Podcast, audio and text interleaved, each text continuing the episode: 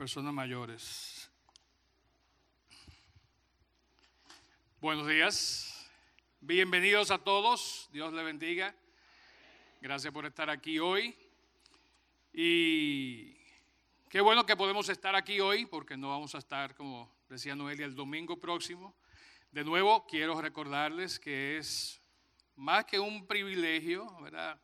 Más que un derecho, es un deber ir a votar. Así que por favor, el domingo acudan masivamente a las urnas. Y el voto va a ser así como yo en papel. ¿Verdad? Qué bueno, estamos aquí. Seguimos con una serie que comenzamos el domingo pasado que se llama Los Cinco. Y los cinco, para los que no estuvieron, no es los cinco magníficos, ni ninguna de esas cosas, sino que estamos hablando de los primeros cinco libros que aparecen en nuestras Biblias. Como ustedes saben, estamos haciendo un estudio, una lectura de la Biblia completa en un año y ya eh, hemos terminado, de hecho, eh, el miércoles creo que pasado, terminamos eh, los primeros cinco. Ya nos estamos adentrando en el libro de Josué y seguimos el camino. Pero los cinco son muy importantes porque recogen toda una serie de información, de historias, de eventos que son fundamentales para lo que pasa en el resto de la historia, no solo de la Biblia, sino de la historia de la humanidad. Estos cinco eh, son conocidos en, eh, en, el hebreo como la Torá, ¿verdad? O la ley, porque es donde se eh, recoge, se da, ¿verdad? Y se nota y se recibe la ley que Dios puso a los hombres. No solamente es la ley, sino también es un documento identitario del pueblo de Israel. Es una especie del acta de nacimiento del pueblo de Dios, del pueblo judío. Entonces de ahí la importancia de estos eh, cinco libros. En el cristianismo nosotros lo conocemos más bien como que el Pentateuco, ¿verdad? Que viene de Pente, eh, cinco, ¿verdad? La raíz de la forma cinco, y teuco, teucos, que son rollos. Entonces son esos primeros cinco rollos que aparecen en la Biblia.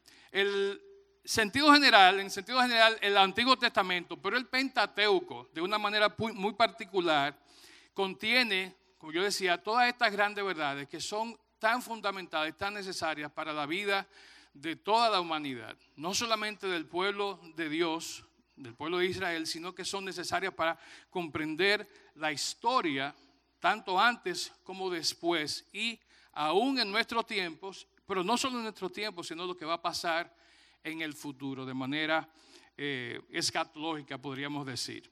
Establece un modelo, el Pentateuco, establece un modelo, ¿verdad? Entonces, de ahí lo importante. Establece un modelo de comportamiento, establece un modelo de relaciones, establece toda una serie de dinámicas que se dan con Adán, luego con Abraham, con Jacob, con José, con todos los que siguieron. Y son muy similares esos modelos de interacción con lo que pasa con nosotros en la época actual. Entonces, de ahí tan importante que podamos ver el Pentateuco. Hoy vamos a ver el segundo libro, que es el libro de Éxodo. El libro de Éxodo viene del hebreo, o el término Éxodo viene del hebreo que es Shemot, que quiere decir, ¿verdad? Las primeras palabras, ¿verdad? Eso es lo que significa, o estos son los nombres, ¿verdad? Estos son los nombres. En el latín, eh, Éxodo viene de Exodus, muy fácil, y en el griego de igual, Éxodos, como aparece ahí. Sí, últimamente aquí los muchachos cuando hablamos de latín y griego se me han acercado y dicen, oye, ustedes hablan mucho de latín y griego. A muchos de nosotros realmente no nos importa eso. Entonces, bien, para ese grupo vamos a dar eh, el significado de Éxodos en emoji. ¿Verdad? Ese es Éxodo. De hecho, eh, tenemos una muestra en vivo de Éxodo.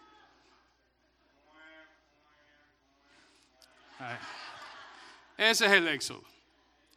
Bien, gracias, Emanuel. Emanuel Abreu, D-Joy y su hermanito Pimosha. Ya los Abreu están pegados aquí, señores. Yo no sé si ustedes lo sabían. Pero bien, fíjense, el Éxodo entonces es el segundo libro. Una historia breve, cuando estábamos creciendo, mi esposa, yo, otros jóvenes en las iglesias tradicionales bautistas, teníamos eh, algo que pasaba los sábados que se llamaba la sociedad de jóvenes. ¿Cuántos fueron una sociedad de jóvenes en su juventud? Qué bueno.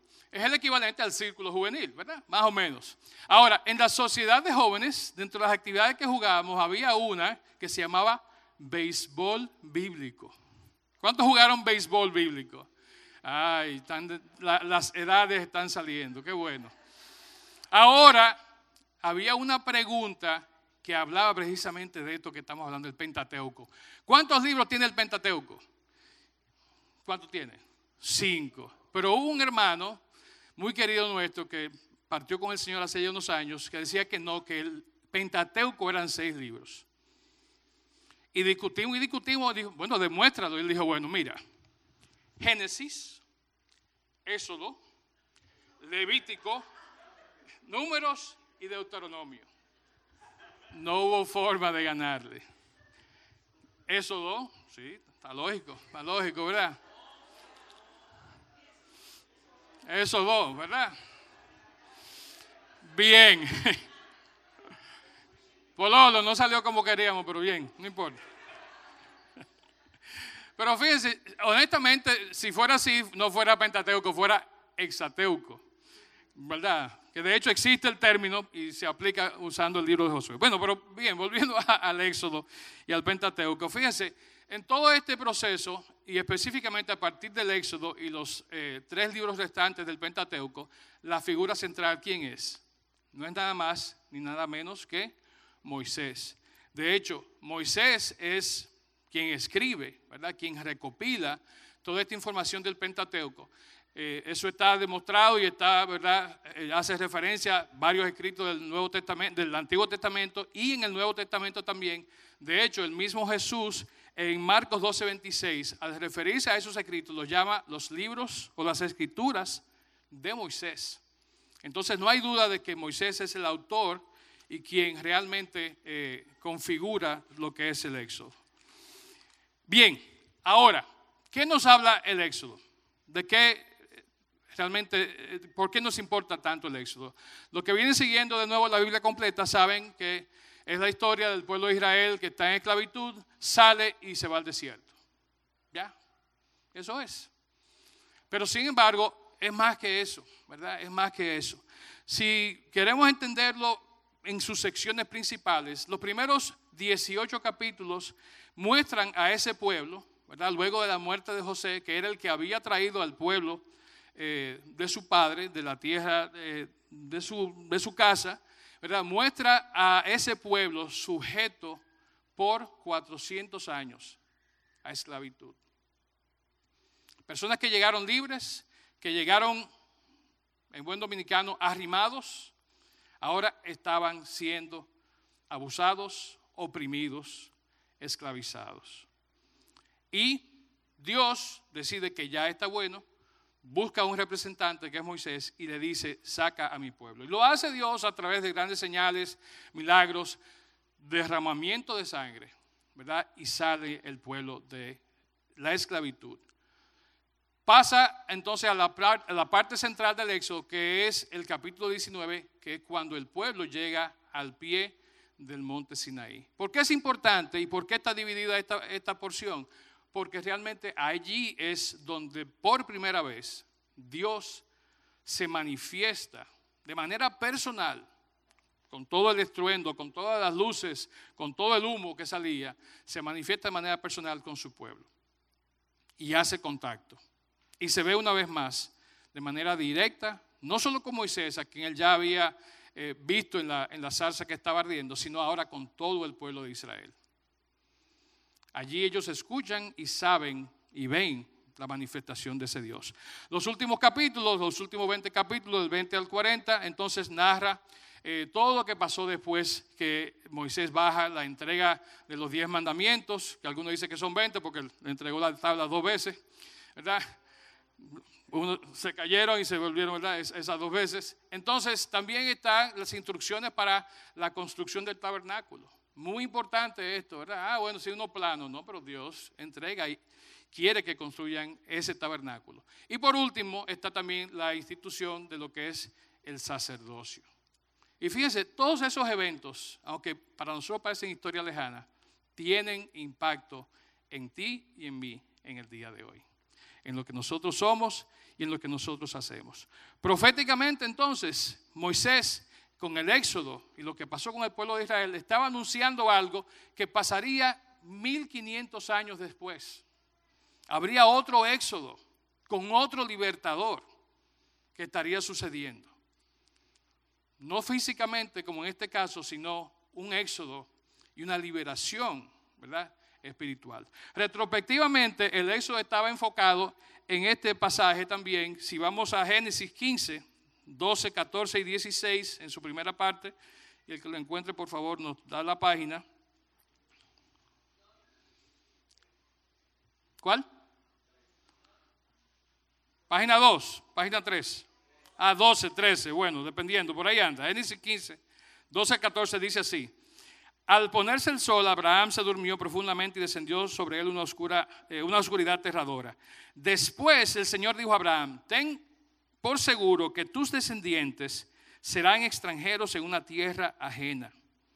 Proféticamente Dios estaba diciendo a Abraham, van a ser extranjeros. Los oprimirán como esclavos durante 400 años.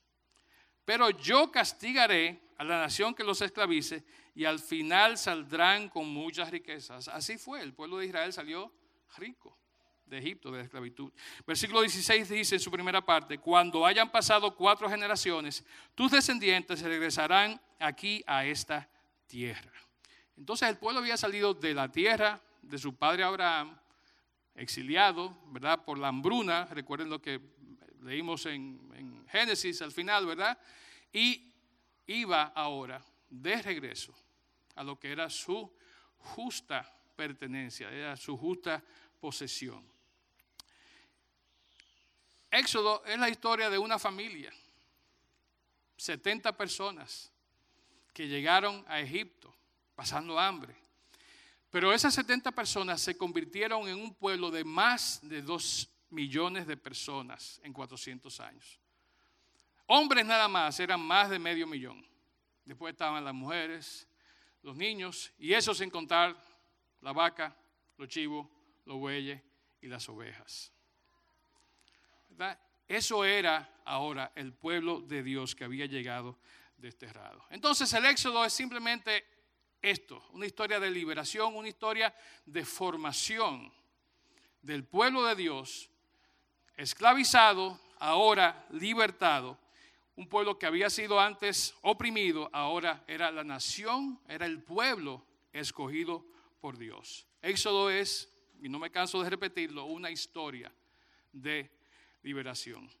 Ahora bien, durante mucho tiempo eh, las personas han seguido escuchando, nosotros en estos días estamos leyendo, hoy ustedes están escuchando esta historia del Éxodo.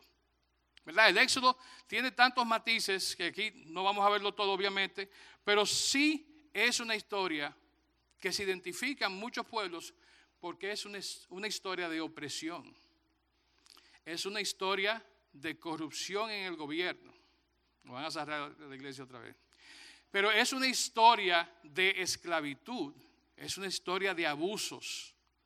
Es una historia de que el que tiene el poder, ¿verdad? Hace lo que quiere y obliga a hacer a los que no lo tienen, hace lo que quiere con esas personas. Por eso es que la historia del éxodo, no solamente en el pueblo cristiano, sino a nivel secular, todavía hoy resuena tanto. De hecho, hay un evento que le llaman el evento éxodo, ¿verdad? Ustedes lo pueden buscar luego, pero analiza, desmenuza todo lo que el éxodo del pueblo de Israel significa para ti y para mí hoy en día.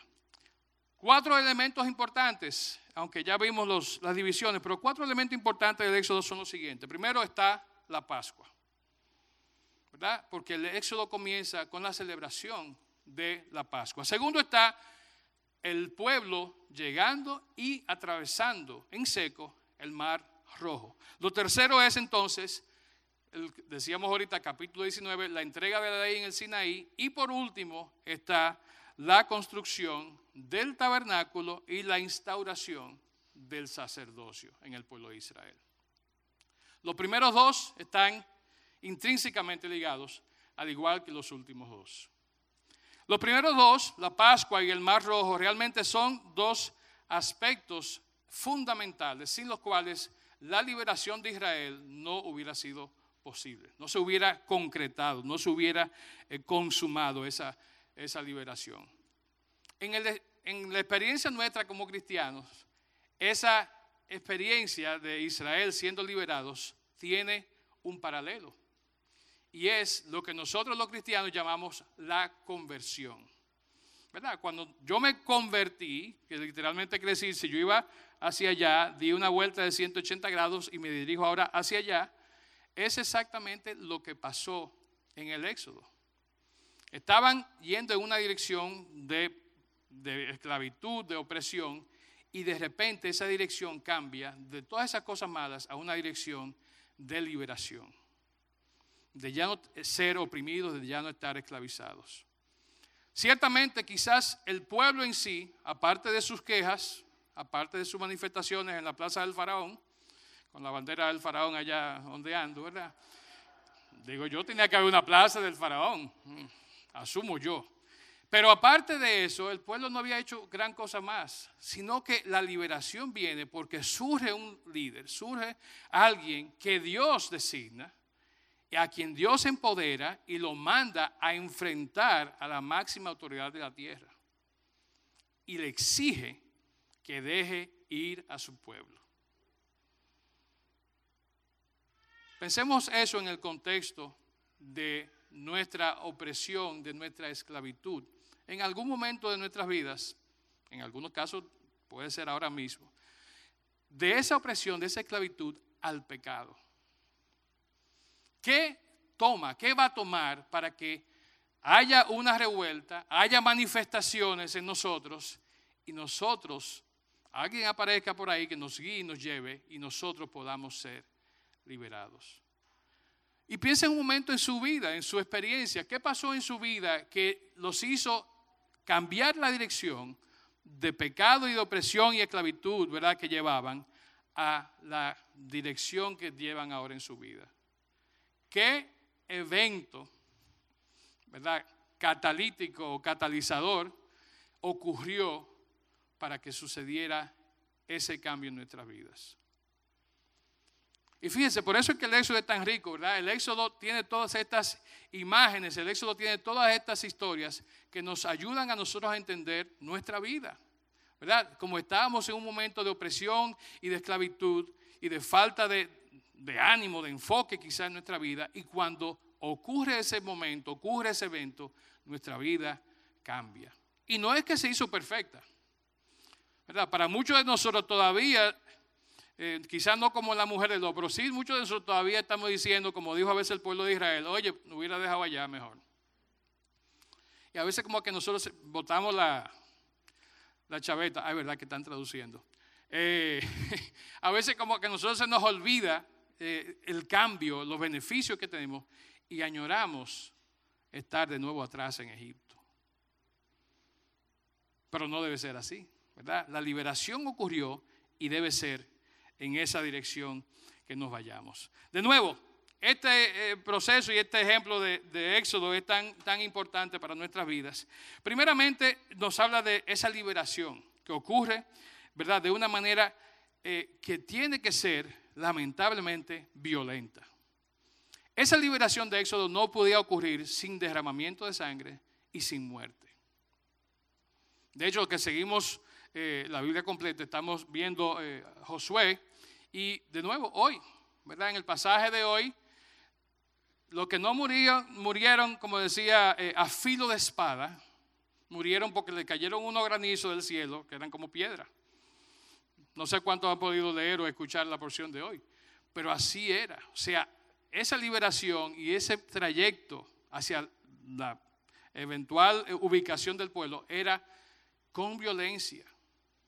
Dios era el que había creado a los buenos y a los malos, pero igual había violencia. lo triste de esto, como pasó en el pueblo de Egipto, es que no solamente morían los malos, sino que, como pasa hoy en día, muchas veces también los inocentes, aquellas personas que no quizás esclavizaban o oprimían a los egipcios, también sufrieron pérdida en su familia, sufrieron la muerte de su primogénito.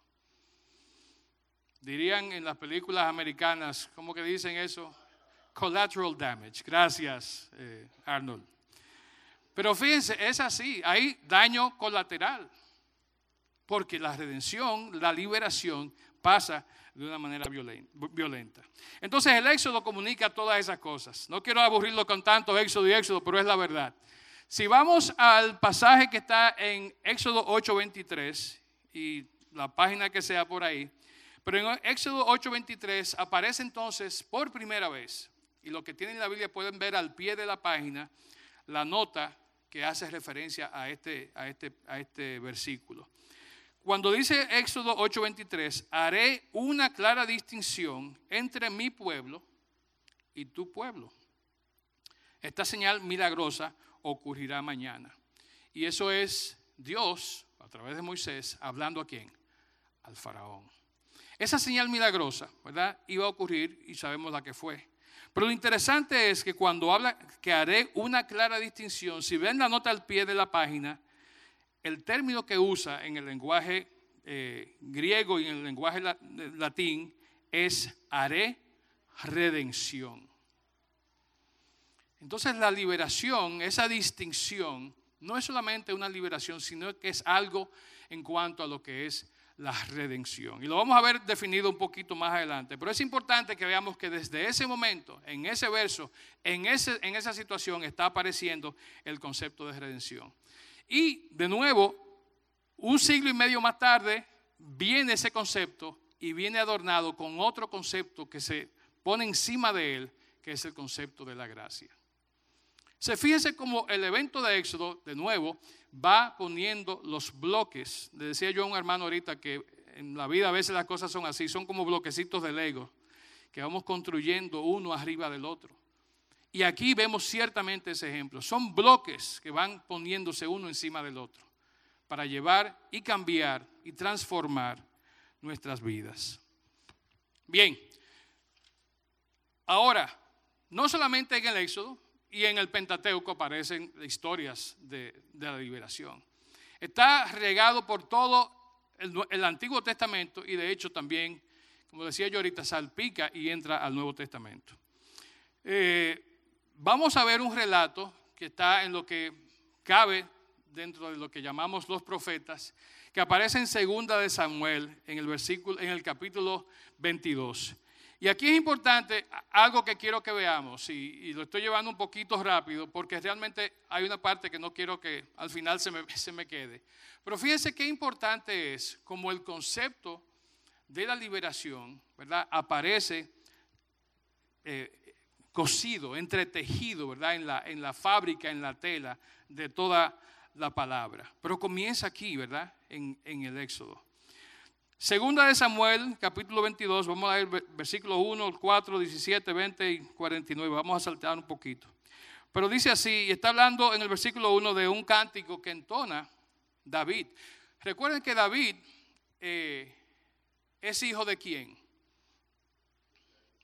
De Isaí, que es hijo de quién? A ver la genealogía como están. No se acuerdan, ¿verdad? El asunto es que una de las abuelas, bisabuelas de David, es quién? Es no, es Raab también anda por ahí, pero también está Ruth. ¿Verdad? Ruth que fue precisamente redimida. Y ella en ese proceso, ¿verdad? Y luego en la, en la vida llega hasta el rey David, hasta convertirse también en alguien que también fue un antecesor y de quien Jesús fue descendiente. Dice segunda de Samuel, versículos 1 al 4 20, 17, 20 y 49. Cantó así, versículo 2, el Señor es mi roca, mi fortaleza y mi salvador, mi Dios, mi roca, en quien encuentro protección. Él es mi escudo, el poder que me salva y mi lugar seguro. Él es mi refugio, mi salvador, el que me libra de la violencia. Clamé al Señor, quien es digno de alabanza, y me salvó de mis enemigos. Versículo 17 dice, Él extendió la mano desde el cielo y me rescató de aguas profundas. Versículo 20. Me condujo a un lugar seguro, me rescató porque en mí se deleita. Versículo 49. Y me libre de mis enemigos, tú me mantienes seguro, lejos, lejos del alcance de mis enemigos, me salvas de violentos oponentes. Y ese cántico de David, ¿verdad? Hablando de cuando el Señor lo libró de quién? De Saúl, que pudo haberlo matado. Y el mismo David pudo después haber matado a Saúl, pero ¿verdad? esa es otra historia. Pero David está agradecido. ¿Por qué? Porque fue liberado, fue redimido, fue sacado del peligro. Dice aquí que lo liberó de la violencia que podía venir contra él.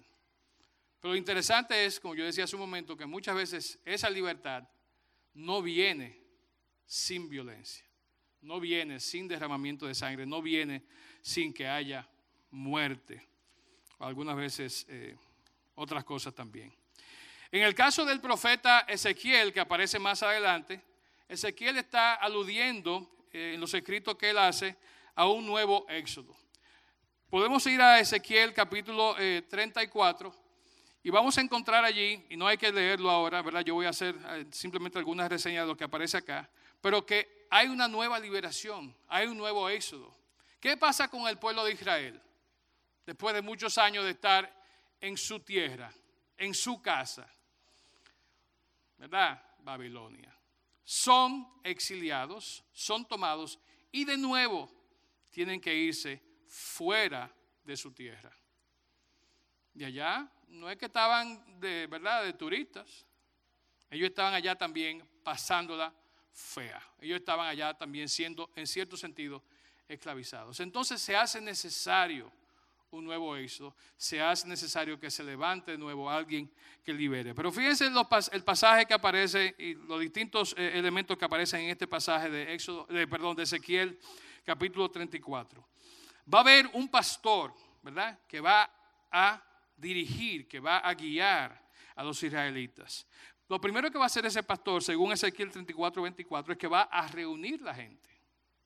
Segundo, los va a purificar, ¿verdad? De sus pecados. También los va a llevar de regreso a la tierra de sus antepasados y va a establecer una relación con ellos. Y por último, dice Ezequiel 34, 29 y 30, que ese pastor que va a hacer todo eso que decíamos ahora, los va a proteger. Y esa es la historia. Tiene que haber alguien, tiene que haber una persona que sea quien libere, quien guíe, quien restaure. Y quien en este caso lo dice claramente, quien proteja. Al igual que en otros relatos que podemos encontrar, y nos pasaríamos aquí la mañana entera viéndolos, todas estas, eh, todos estos episodios, todos estos eventos se dan mediante violencia. De nuevo en la lectura de hoy, que creo que era Leti que la tenía, ¿verdad? Eh, hay dos elementos en Josué que como que no me están gustando ya. Estamos a principio de Josué y todo era, bueno, y agarraron los tigres, le, entraron a pedrar y lo cubrieron de piedra. Y esas piedras están ahí hasta el día de hoy. Y cuando no es eso, es que fue a filo de espada. Escuchen ese tema que se va repitiendo. Era de manera violenta. La toma de una ciudad, ¿verdad? Como hemos estado escuchando y leyendo, ¿cómo era? Violenta. Mataban a todos, hombres, mujeres. No dice niños porque ya sería como demasiado, uy. Pero a todos animales y todo, a filo de espada. Tenía que correr sangre. Los reyes, vamos a poner un ejemplo con los reyes, guíndenlo. Ay, si fuera hoy eso. Pero así era que hacían con esas personas. Los colgaban en un árbol y lo dejaban ahí, ¿verdad? Que la brisa lo meciera hasta que se ponía el sol. Lo bajaban y en el caso de unos que estábamos leyendo hoy, lo metían en una cueva y le ponían piedra. Y esas piedras están ahí hasta el día de hoy. Así se, así se trabajaba la liberación, así se trabajaba, así obraba Dios en la antigüedad, cuando quería liberar a su pueblo, cuando quería enfrentar a los que se oponían a su pueblo escogido. No era con consejos, no era con reuniones con los representantes de los distintos reinados del momento, era a la cañona. No sé, Julio, cómo va a traducir eso, ¿verdad? Pero era así. Era así. Y esa es la historia de todo el Antiguo Testamento. Ahora, tiene que haber un cambio. No puede seguir la cosa siendo así. Esa liberación, que es importante que ocurra, no puede seguir así porque se va a quedar la tierra sin gente. ¿Verdad? Óyeme, tú me caes mal, ah, fuego del cielo, ¡bam! Vino, filo de espada, Isaías 53 viene dentro de todo ese entorno profético a darnos entonces algo que es increíblemente importante. Y ahí sí quiero pedirle que vayan a Isaías 53, y aunque va a estar aquí en pantalla, pero fíjense lo que pasa en Isaías 53. Esa identidad, esa forma, ese personaje que es libertador, ahora tiene otras características. No deja de ser el mismo, ¿verdad? En su esencia. No deja de ser Dios, ¿verdad? Y no deja de estar defendiendo los intereses propios, pero los intereses de su pueblo. ¿Qué dice Isaías 53? Si bien antes en uh, Ezequiel que leímos ahorita nos hablaba de un pastor, ¿verdad? Libertador. Ahora lo que nos está diciendo es lo siguiente. Va a haber un nuevo libertador, pero ese libertador va a ser qué? Un Mesías. Y no tenemos tiempo de entrar en todo lo que implica ¿verdad? El, concepto de Mesías, pero era alguien que, también era, tenía esa dote de, de libertador. Lo único que este Mesías, este libertador, en vez de mostrarlo como un guerrero poderoso o como simplemente alguien que iba a ser un libertador de capa y espada, lo manifiesta Isaías como el siervo sufriente del Señor. Y eso no, impedía, no, impedía que él pudiera ser libertador. Pero fíjense el enfoque, era alguien que iba a venir a servir y a liberar sufriendo él. Muriendo él, ¿verdad? Derramando sangre, pero la sangre de él. Isaías 53 nos dice que ese libertador, ese Mesías, ese siervo sufriente, fue traspasado por nuestras rebeliones y aplastado por nuestros pecados. Versículo 5. Versículo 7 dice que fue como cordero llevado al matadero. Ustedes saben lo que iban los corderos al matadero, ¿verdad? No es para una excursión, hay un field trip, vamos a llevar los corderitos al matadero para que conozcan. No, el cordero va a morir al matadero. Dice Isaías 53.8 que fue condenado injustamente. Isaías 53, 10 nos dice que así Él entonces entregó su vida por el pecado. Y ese era el libertador que venía para liberarte a ti y a mí. El concepto del libertador era muy importante, muy necesario en el Antiguo Testamento. Los eruditos bíblicos dicen que los escritores del Antiguo Testamento, no solo Moisés, sino Josué y los demás, sabían muy bien cuál era su público meta.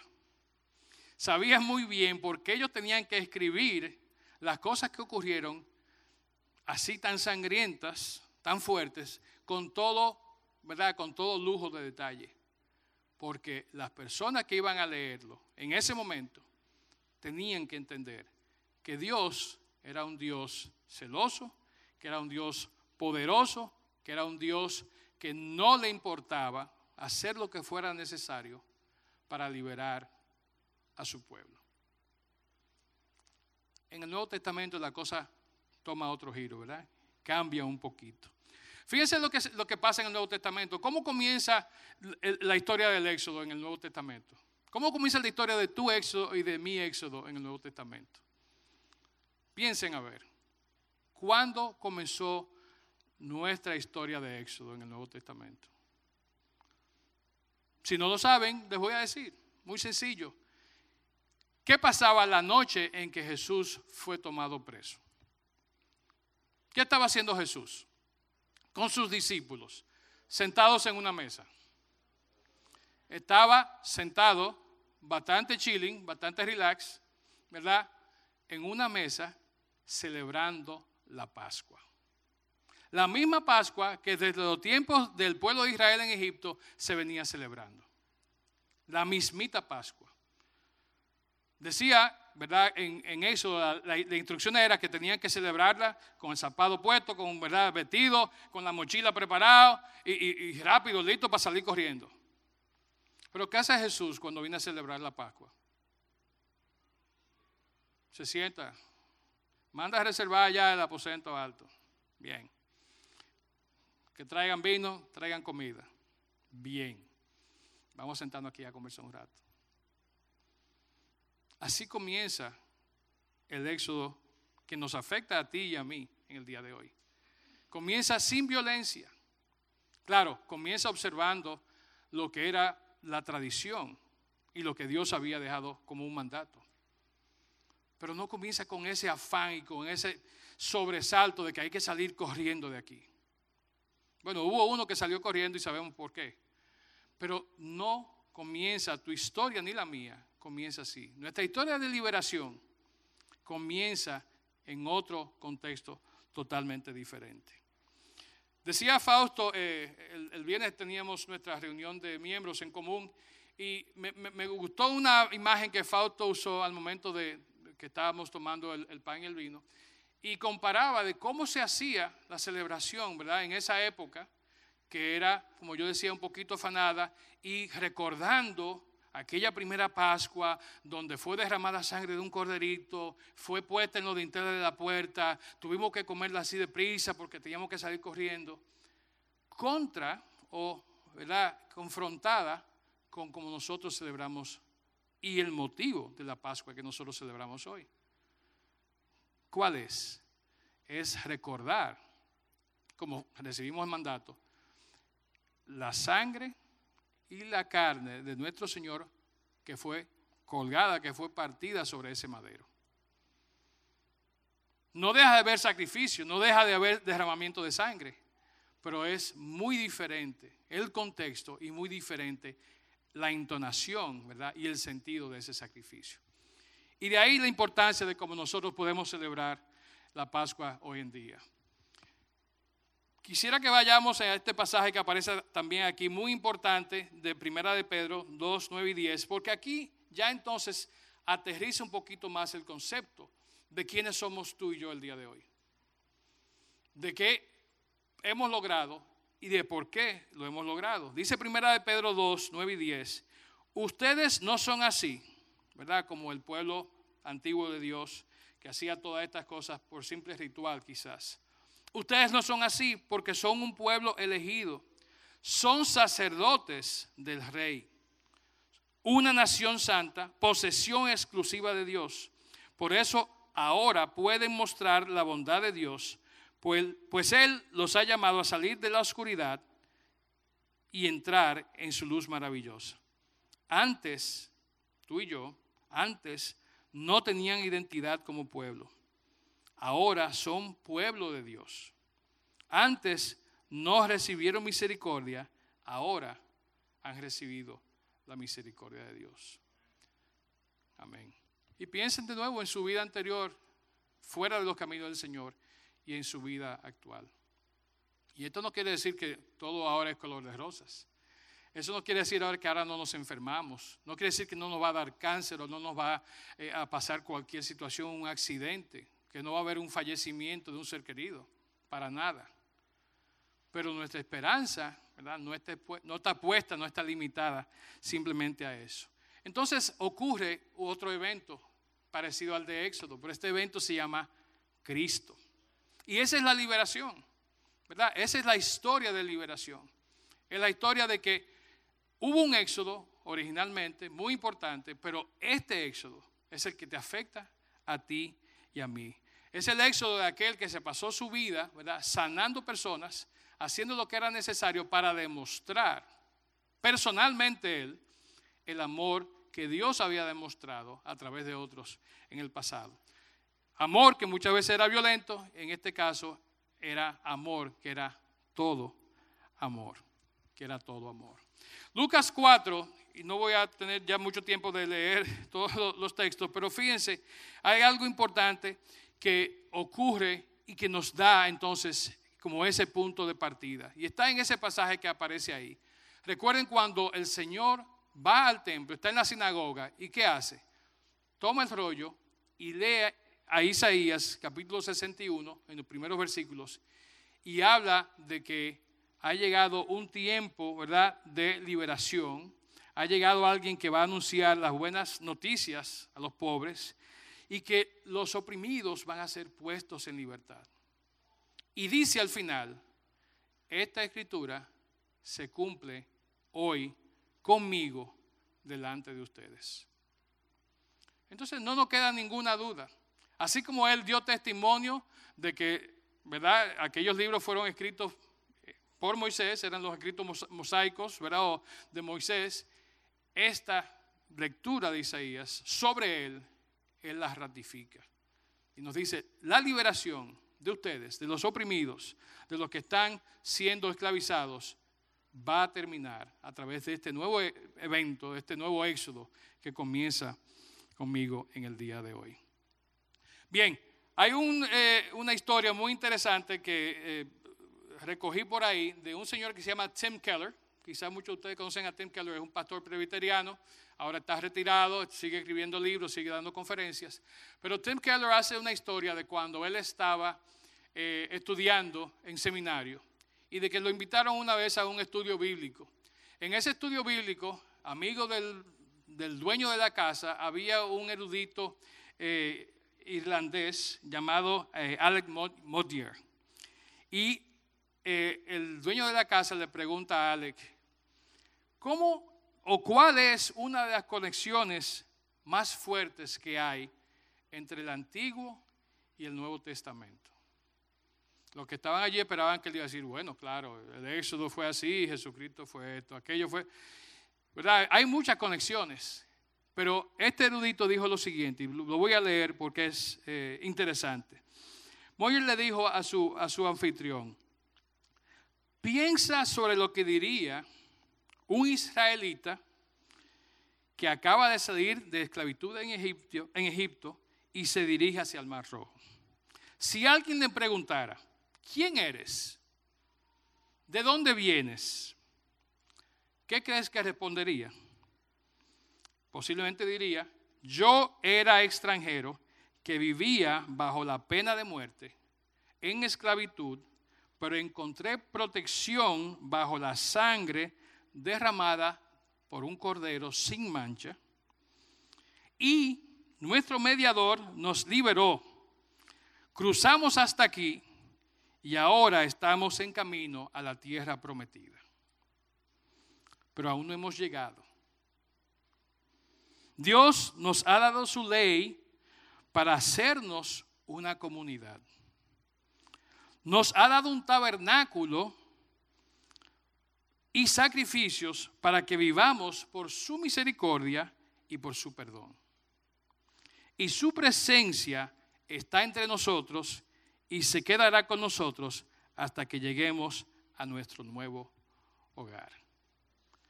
¿Cuántos se identifican con esa historia de, ese israelita? Esa es nuestra historia. Esa es tu historia, esa es mi historia. Estábamos oprimidos, esclavizados, apareció un libertador, nos sacó, nos lleva por un camino, no hemos llegado todavía. Pero ¿qué ha hecho Él?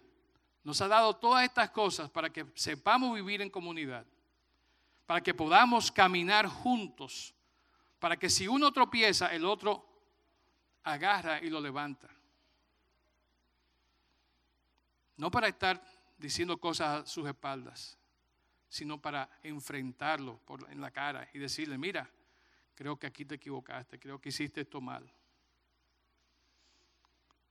Y eso era, esa era la historia del pueblo de Israel en el desierto. Esa es tu historia y mi historia. Hoy, aquí. Es una historia de liberación es una historia de redención. Quiero ir concluyendo con esta cita que precisamente Tim Keller, el que estuvo en ese, en ese estudio bíblico, nos, nos regala. Dice Tim Keller en uno de sus libros, una de las maneras más fáciles de explicar el Evangelio es indicar que Dios no le dio a Israel primero la ley y luego los liberó de Egipto.